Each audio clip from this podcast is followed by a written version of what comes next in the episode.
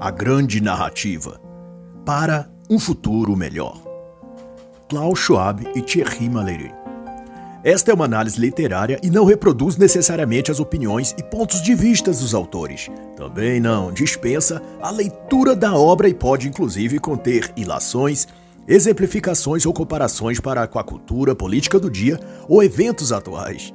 É também uma tradução minha do original em inglês, por isso pode conter pequenas incorreções, mas que não comprometem o entendimento da obra no seu todo. Klaus Schwab é presidente e fundador do Fórum Econômico Mundial. Possui doutorado em Economia e Engenharia e é mestre em Administração Pública. É uma liderança o que concerne aos globalistas e está envolvido a tudo que diz respeito à governança global e ao que se chama Grande Reset Mundial.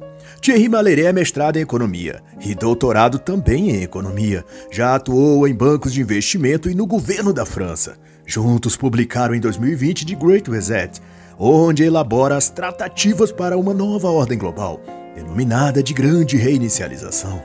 O tema Grande Narrativa é, de acordo os autores, a transmissão de uma história, pela qual, segundo eles, se pode interpretar, compreender e responder aos fatos observados no mundo. Eles tratam essa obra como uma continuação de A Grande Reinicialização, e eles próprios afirmam que a razão de ser deste livro é que ele visa ser a história central em torno da qual toda outra se aglutina. Isso nas próprias palavras deles.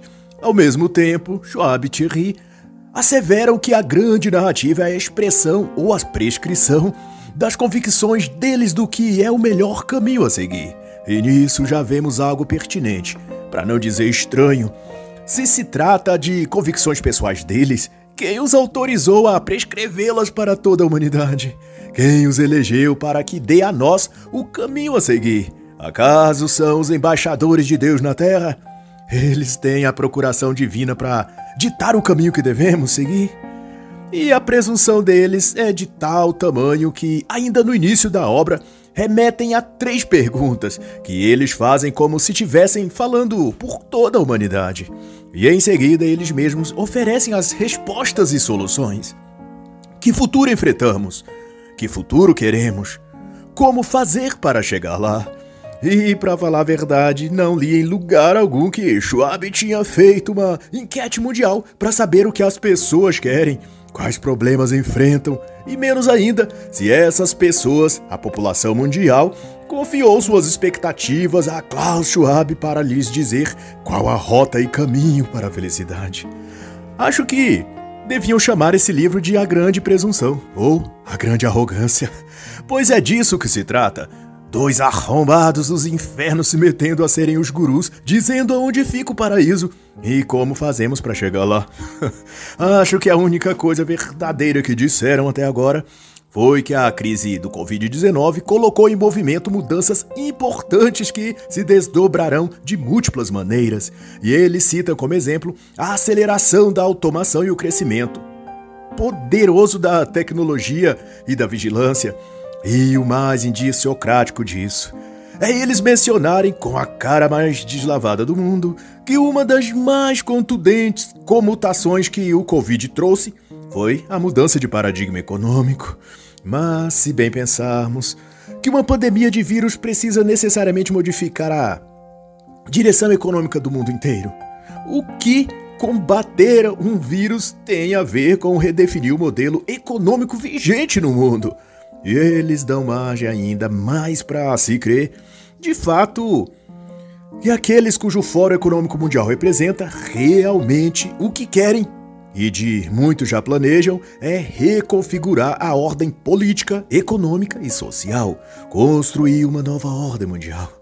Repare que, além de propor uma nova configuração da economia, Thierry Schwab também prescreve um refazimento das prioridades sociais, novas formas de intervenção do Estado e o estabelecimento de políticas de bem-estar e de valorização da natureza ou meio ambiente. E tudo é claro, eles acreditam na conta do combate ao Covid. Segundo eles, a epidemia do vírus SARS-CoV trouxe a necessidade dessas mudanças. E eu pergunto se não será o oposto, se não são as mudanças que eles querem implantar que dependem da ocorrência de uma pandemia de vírus qualquer. E assim dizem os autores que o novo mundo, e eles frisam que não é mais um novo normal apenas, mas um mundo realmente diferente, está surgindo, cujos contornos serão definidos pelas narrativas que evoluem para construir o caminho a seguir. O tal novo mundo óbvio que o Sr. Klaus Schwab deseja para nós, mas que nunca perguntou o que achamos disso, ou se queremos esse mundo que ele está a nos oferecer. Schwab Maliré vão então concatenar que o evento da pandemia chinesa desde 2019 rompeu o contrato social que rege as sociedades e que um novo contrato, sob outras normas e aspectos, deve então ser estabelecido. E é claro, ele será o porta-voz dessas mudanças e transformações, ou daqueles que perpetrarão essa remodelagem do mundo nos aspectos político, econômico, social. E como eles afirmam, a história que eles contarão, suas narrativas, é que definirão os rumos desse projeto de mudar o mundo. Eles repetem insistentemente que a pandemia vinda da China é que provocou a necessidade de mudanças no mundo, mas fica bem evidente que é ele mesmo, Klaus Schwab e a elite global da qual ele faz parte, que decidiram a revelia da sociedade modificar o mundo. Os autores, eles próprios assumem que o conjunto de soluções que eles tomaram por base para o projeto de transformar o sistema mundial vieram de uns tais pensadores e formadores de opiniões globais. Seriam estes os gurus iluminados do mundo, ou um punhado de criaturas arrogantes que se acham mais sábios e divinos do que todo o restante dos habitantes do planeta. e na lista desses iluminados que Schwab e Malheré elegeram como porta-vozes da verdade e do rumo do planeta, estão cientistas, diretores de órgãos de imprensa, pessoas da ONU, líderes de setores estratégicos da China, Rússia e países islâmicos, e até empresas ligadas a questões de segurança alimentar e mudanças climáticas. Tudo segundo quer nos fazer crer o senhor diretor do Fórum Econômico que são indivíduos altruístas e comprometidos com um mundo melhor e mais justo para todos. Por exemplo, estão nesse seleto grupo de divindades Margaret Chen, fundadora da Escola de Saúde Pública da China, e como sabemos, nada ocorre ou há na China que o ditador comunista Xi Jinping não esteja controlando. Logo vem a pergunta: qual santo teria produzido o milagre de fazer com que o líder imoral chinês que oprime, mata e encarcera sua própria população em campos de concentração, de repente agora ficar tão amoroso com o restante da humanidade, que resolveu contribuir com a saúde e bem-estar de todos os habitantes do mundo, menos os da China, de seu próprio país, ao que parece. Quem converteu Xi Jinping para ele ser tão solidário e dedicar um centro de pesquisas todo para desenvolver soluções humanitárias para a sociedade mundial mas também compõe o time de idealistas abnegados, o diretor-geral da OMS, a alta cúpula do Grupo Times de imprensa, o professor Neil Ferguson, o sábio que forneceu o modelo matemático para a contagem de mortes e previsões funestas da Covid-19, o mesmo que errou nas previsões depois de apavorar o Reino Unido e o mundo com suas predições macabras apocalípticas. Além destes, fazem parte também dos Iluminados de Klaus Schwab, diversos pesquisadores de Pequim, Harvard e Stanford, como a doutora em bioengenharia Megan Palmer, e não por menos contribui também com artigos e orientações para o Fórum Econômico Mundial e para a ONU. Ela lidera pesquisas em biologia sintética e transhumanismo, especialmente na elaboração e desenvolvimento de genes artificiais, células e organismos biomodificados. E está também aliançado com Klaus Schwab, o Instituto Global para o Amanhã, cujo principal parceiro, adivinhe, é nada mais nada menos que a Fundação Bill e Melinda Gates. De todo modo, o Instituto para o Amanhã desenvolve soluções baseadas nos prognósticos que faz nas áreas de política, tecnologia, segurança alimentar e economia. Esse instituto está também ligado à empresa Google, no empenho de produzir carne sustentável concebida por uma impressora 3D. E trabalham junto ao Instituto pesquisadores e cientistas de Harvard, coincidentemente a mesma universidade que fornece a Klaus Schwab as ideias e premissas que ele reuniu e deu crédito para elaborar sua grande narrativa, qual constitui esse livro. Ou seja, são todos conjuntamente com Schwab e Thierry, farinha do mesmo saco. Ou melhor, são todos merda do mesmo vaso.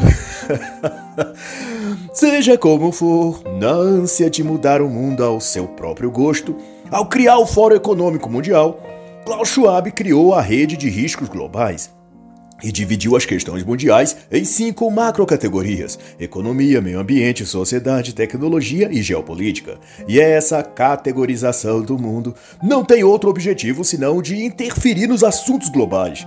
Todavia, retorna aqui a pergunta: quem autorizou Schwab a querer tutelar os problemas do mundo? Quem nomeou o Fórum Econômico como auditor dos países e governos? Para impeli-los a fazer da economia, tecnologia, meio ambiente ou outra área da sua nação aquilo que seu Schwab acha ou deixa de achar correto. Que petulância é essa? Doravante essa autoproclamada autoridade soberba que Schwab arroga para si de interferir nas políticas internas dos países é um pressuposto esquematizado já desde anos atrás. Um projeto que foi sendo montado e esquematizado parte a parte, sendo corroborado por muitos agentes ao redor do mundo. Gente tida como intelectual em seus respectivos países ou políticos eleitos, etc e que, estrategicamente, à medida que ganhavam o respeito e espaço público de seus compatriotas, eles fomentavam teorias e apontamentos que convergiam a nação ou seus governos a abraçar as proposituras que a elite global, que agora se projeta através do Fórum Econômico, pretendiam para o mundo. Aquele esquema de poder que chamam eufemisticamente de governança global. No resumo geral, a governança global é na realidade um governo global, uma autoridade mundial decidindo sobre os rumos do mundo, em que os governantes locais ou nacionais são extintos ou reduzidos a vassalos do governo global. A divisão do mundo em cinco categorias significa que para cada categoria haverá um representante desse governo global, cuidando e gerenciando, prestando serviços como um anel de poder em torno do líder global. Mas para isso é preciso que os governos nacionais sejam reduzidos a enfeites políticos dizendo sim para tudo que as agências globalistas como a ONU, a OMS, a OTAN e o Fórum Econômico digam. Vede, por exemplo, que o autor Moisés Naim é uma das figuras que assessoram Klaus Schwab no desenvolvimento de teses sobre governança global, e é citado frequentemente no livro de Schwab e Maliré. Pois que Naim foi ministro de governo na Venezuela, diretor do Banco Mundial e membro da Fundação Kennedy, uma instituição globalista envolvida na guerra cultural contra o Ocidente cristão pois que Moisés Naim se fez notório desde que publicou o livro O Fim do Poder, em que justamente elabora o desfazimento dos governos da autoridade política e dos sistemas locais de poder. No capítulo 5 de seu livro, Publicado no Brasil em 2013, ele dispõe sobre os mandatos políticos e a degradação do poder na política nacional. Em suas elucubrações, as bases do poder político estariam se fragilizando, transitando para outros formatos de poder e representação. E ele vai chamar de micropoder o tipo de fenômeno em que outros círculos de poder que não politicamente eleitos, por exemplo, acabam exercendo essencialmente o poder político do país, uma classe não política, como diz ele, que de fora da estrutura partidária consegue mobilizar os partidos políticos e acessar o poder, governando indiretamente o país, estado ou cidade. Nas palavras dele próprio, os políticos que ganham eleições descobrem logo que não conseguirão transformar os votos que obtiveram em poder de tomar decisões, porquanto estão limitados. E se você ainda não correlacionou isso ao que exato está acontecendo no Brasil, de instâncias jurídicas como o STF, sem qualquer representatividade política mediante o voto popular, e ainda assim obstruem tudo em relação ao governo federal. E são quem está governando o país na realidade. Se você ainda não observou isso, eis o que escreveu Moisés Naim quanto a essa questão. Ganhar uma eleição, ocupar o topo de um governo, não é mais algo tão poderoso como já foi. Dos Estados Unidos ao Paquistão, da Itália à Tailândia, diz ele, vemos juízes investigar governantes e dirigentes políticos, a bloquear ou revogar suas ações, impedindo-os de aprovar leis e fazer política. E ele define a coisa na seguinte afirmação: os governos destes tempos são como gigantes paralisados por uma multiplicidade de micropoderes. Ao que parece, portanto, é que ao incutir essas ideias na opinião pública, não se estava relatando um fato apenas, mas instilando que os setores da política, do magistrado e da opinião pública e imprensa concorressem para esse fim, o que de certo aconteceu ao que se vê e como prêmio pelo bom serviço, aqueles que, como Moisés Naim, colaboraram com a agenda de planos do Fórum Econômico e outras agências globalistas, receberam a oportunidade de cheirar o rabo de Schwab e ficar trocando figurinha com os senhores do mundo. E ao que se mostra, a turma do Fórum Econômico está mesmo disposta a derruir o poder político dos países. Seu Klaus Schwab trata com desprezo e ironia quando chama as democracias liberais de surpreendentemente lentas e problemáticas. Ao mesmo tempo que ele diz esperar que as coisas acelerem, isso se tratando das mudanças que ele quer impor ao mundo. Em tom de escárnio evidente, para se ter uma ideia, ele também debocha do pleito eleitoral dos países, chamando de caprichos e sugerindo que só causam mal-estar e esgotamento. E outra crítica que Schwab faz é ao processo econômico e modelo de economia exercido na maioria dos países, que é o capitalismo. Ora, o mesmo sistema que o enriqueceu e possibilitou que ele estudasse em universidades caras e agora tivesse em seu trono de arrogância, ditando ordens para o mundo. Alguém precisa lembrar esse verme que foi por causa do capitalismo que seus pais enriqueceram vendendo lança-chamas para o governo de Hitler. Hipócrita e prepotente é o que esse Schwab é. Segundo ele, o modelo de crescimento econômico ou de progresso financeiro dos países é inadequado. O modelo econômico ideal, para ele, deve capturar o que mais importa: ações climáticas, sustentabilidade, inclusão social e cooperação global. E repare você que cada um desses termos pode ser perfeitamente concatenado a conceitos progressistas ou marxistas. Inclusão social, no dicionário comunista, significa representação e participação das minorias em todos os setores e ambientes, públicos e privados, e a ortoga de benefícios financeiros à custa do governo.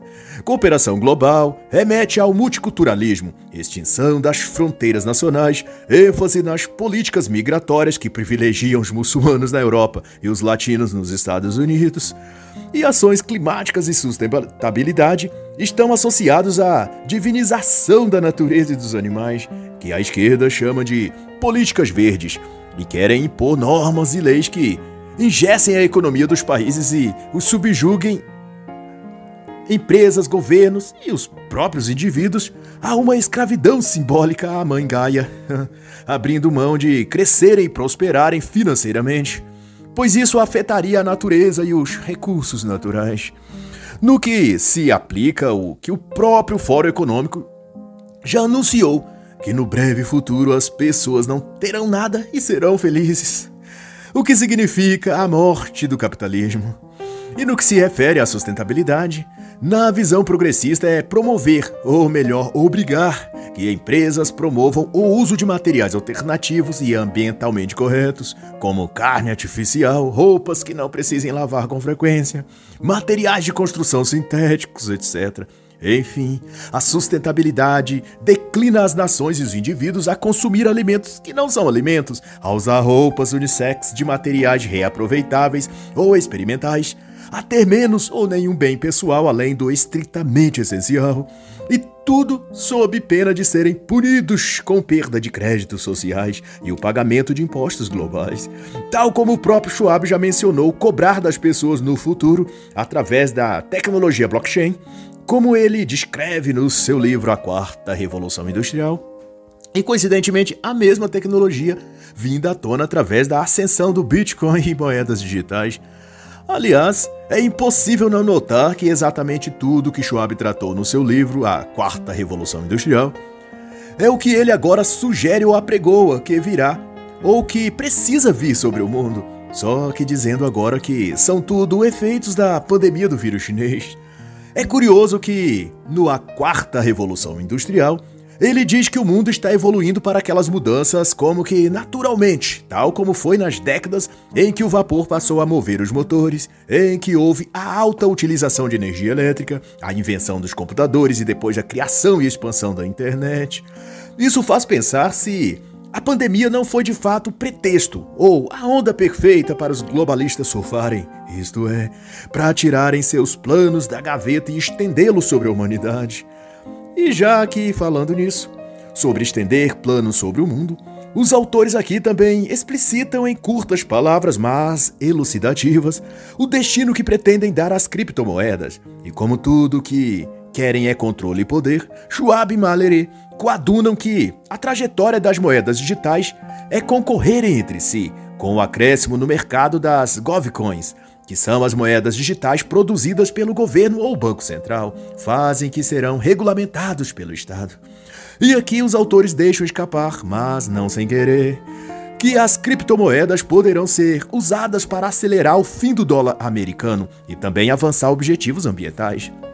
Isso talvez acabe com o sonho dos anarcocapitalistas que veem no Bitcoin e outras criptos uma libertação monetária dos encargos governamentais, eles sonham com um empreendimento em que as mãos do Estado não os alcance. Mas, metaforicamente falando, é difícil manter um cômodo da casa livre da presença do dono se toda a casa é dele, se ele possui todas as chaves. Mas também outro ponto de relevante atenção é que quando trata das questões ambientais, que está no topo da agenda globalista, Schwab não fala mais em proteção ou preservação, ele faz uso agora da expressão ação climática, indicando que já subiu alguns degraus e o que eram medidas protetivas do clima se tornaram medidas punitivas em defesa do clima. Os autores também utilizam o termo justiça climática e dão validação a uma rede de militantes e ativistas climáticos que daqui por diante farão pressão sobre políticos e grupos empresariais para que adiram às políticas da ONU para o clima que é muito óbvio, é redigida por algum burocrata milionário globalista, como o próprio Klaus Schwab.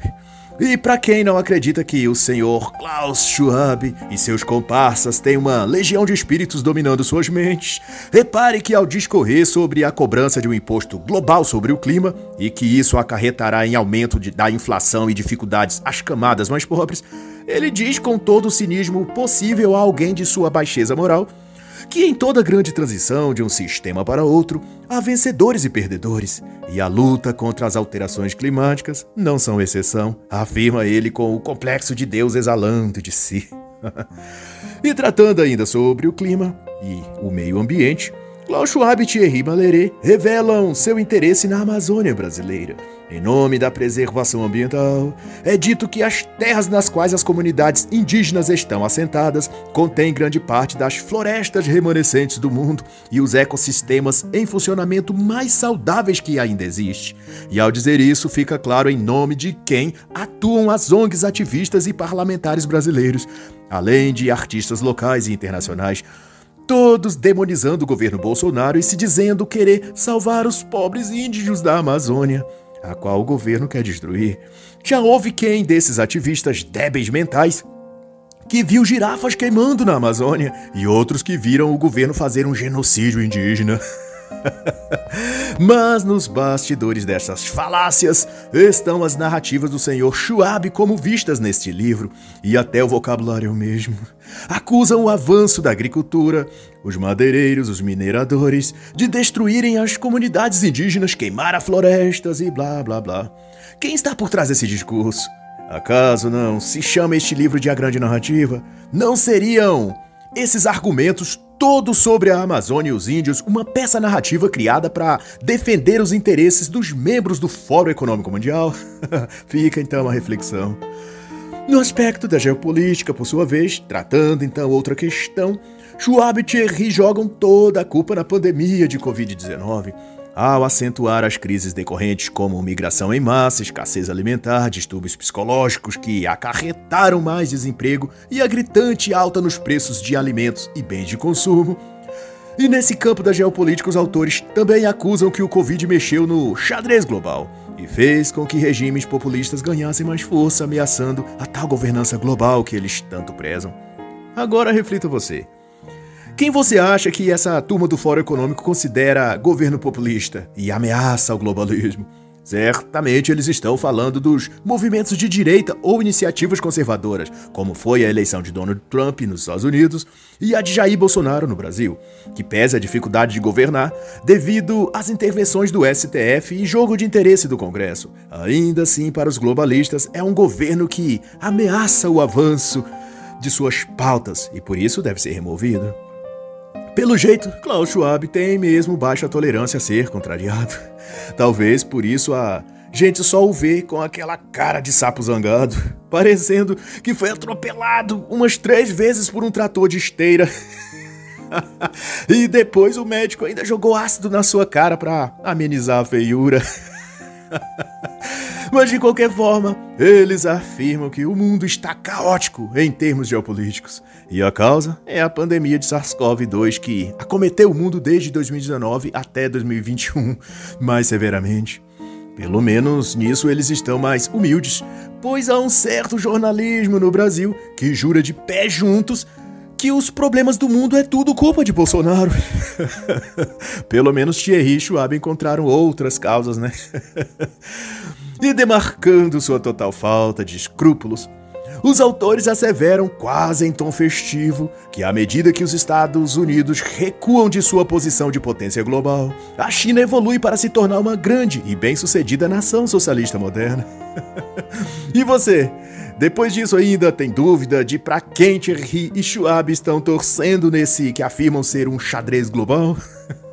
e ao falar ainda dos Estados Unidos e China, eles dilucidam que a relação entre os dois países se desenvolve entre quatro tipos de guerra: guerra comercial, guerra tecnológica, guerra geopolítica e de capitais. Porém, confirmam que uma quinta forma de guerra, a guerra militar armada, não está descartada, vindo à tona a partir do embrólio geopolítico envolvendo China e Taiwan, o que provocaria uma terceira guerra mundial. Depois disso, os autores passam ao menos sete páginas divagando sobre o tópico sociedade onde a primazia de suas verborragens é concernente à desigualdade social. E como não seria de outra maneira, eles lançam também sobre o Covid a responsabilidade de ter aumentado a distância entre ricos e pobres, entre os grandes salários e as classes minoritárias. E isso também é estratégico porque é dessas alegações que eles procedem à justificativa de que precisam taxar as grandes fortunas. Mas o alvo deles é consabido: diluir a classe média trabalhadora, engessar os mais pobres na pobreza perpétua e consolidar os super ricos na riqueza plena. Pois se assim não fosse, por que o senhor globalista Schwab não demonstra na prática seu devotado amor e preocupação com os pobres, reunindo a turminha milionária dele e doando pelo menos 50% de suas riquezas para abrir escolas, poços artesianos ou saneamento básico para os que sofrem a miséria na África, por exemplo. Como ele se atreve a falar de pobreza se ele mesmo acumula milhões de dólares em suas contas bancárias? Quanto custa cada reunião que ele faz em gastos com transporte aéreo, hospedagens, almoços e jantares em restaurantes de luxo, em segurança privada, etc cada vez que se mete em um desses encontros do Fórum Econômico, junto com um monte de magnatas convencidos de serem os novos deuses do Olimpo. Todo esse gasto, quanto de melhorias poderia se fazer em regiões paupérrimas da Ásia, da própria África ou do Nordeste brasileiro? Isso não traria muito mais resultados em favor de tal diminuição da desigualdade do que ficar futucando pelo encravado do saco. Bem por isso, os autores chamaram essa obra de grande narrativa, pois não passa disso. De narrativas falaciosas e muita conversa fiada sem nexo, apenas para justificar a implantação goela abaixo de um admirável mundo novo schwabiano. Aparta-te de mim, Satanás! Ao falar então de outro aspecto da macrocategoria em que Eles repartem o mundo, dessa vez sobre a tecnologia, o destaque está para o metaverso, embora não usem necessariamente esse termo. Os autores falam da realidade aumentada e da interação entre o real e o virtual, como o novo normal que a sociedade irá vivenciar daqui para frente. Eles acentuam que a vida deverá funcionar permanentemente em modo online, onde tudo na vida doméstica, profissional, de entretenimento estará dentro do mundo virtual, de modo a não poder mais distinguir-se do que é ou está no mundo físico e do que está a acontecer na realidade virtual, em que chamam esse expediente de realidade mista. As exatas expressões e definições que Zuckerberg veio a público enfatizar ao renomear sua rede social de Facebook para Meta, dando início à corrida pelo domínio do metaverso e da imersão total do mundo na mágica internet 3.0. A meu ver, isso não deixa de mostrar que os grandes players do Vale do Silício estão associados à elite globalista financeira que atua de dentro do Fórum Econômico do Senhor Schwab. É um jogo de cartas marcadas, onde um provoca o pênalti e o outro faz a cobrança, e o goleiro, que também participa do combinado, pula para o lado oposto da bola. E após o jogo, todos vão junto para o barzinho da esquina tomar cerveja, comemorar a grana que ganharam e rir de deboche de todos nós, que acreditamos em sua encenação. E essa é a exaltação mais forte dos autores a respeito do tópico tecnologia. E para concluir e dar a nós a certeza de que ele é um estúpido tentando nos enganar, ele cita o psicólogo cognitivo Herbert Simon para dizer que a tecnologia não é boa ou má. Ela reflete aquilo que as pessoas são, expandindo apenas as possibilidades de se fazer o bem ou de se fazer o mal. e isso ele diz para atenuar o receio de muitos quanto às tecnologias que desenvolvem o transhumanismo, a realidade mista ou a digitalização da vida social. Mas Schwab não disse quanto ao que ele e seus boys da tecnologia realmente estão a fazer, criando nanotecnologias ou chips cerebrais no, ou metaversos, e querendo forçar isso sobre nós, introduzir nanorobôs na corrente sanguínea em nome da saúde pública, implantar nanochips em nosso cérebro para criar tal internet dos pensamentos, migrar os serviços e coisas para uma realidade virtual apoiada em blockchain, tokens, NFTs e criptomoedas. E tudo isso sem nos dar a opção de recusar estas inovações invasivas e querer manter nossa vida como é está. Então o problema maior não é a tecnologia, mas a pretensão de usá-la para nos domesticar, mudar nossos pensamentos, gostos e ações.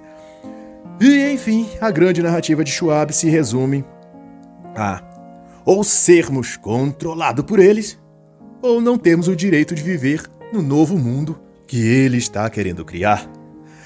E assim encerra a análise da obra Grande Narrativa, de Klaus Schwab e Thierry Baleret.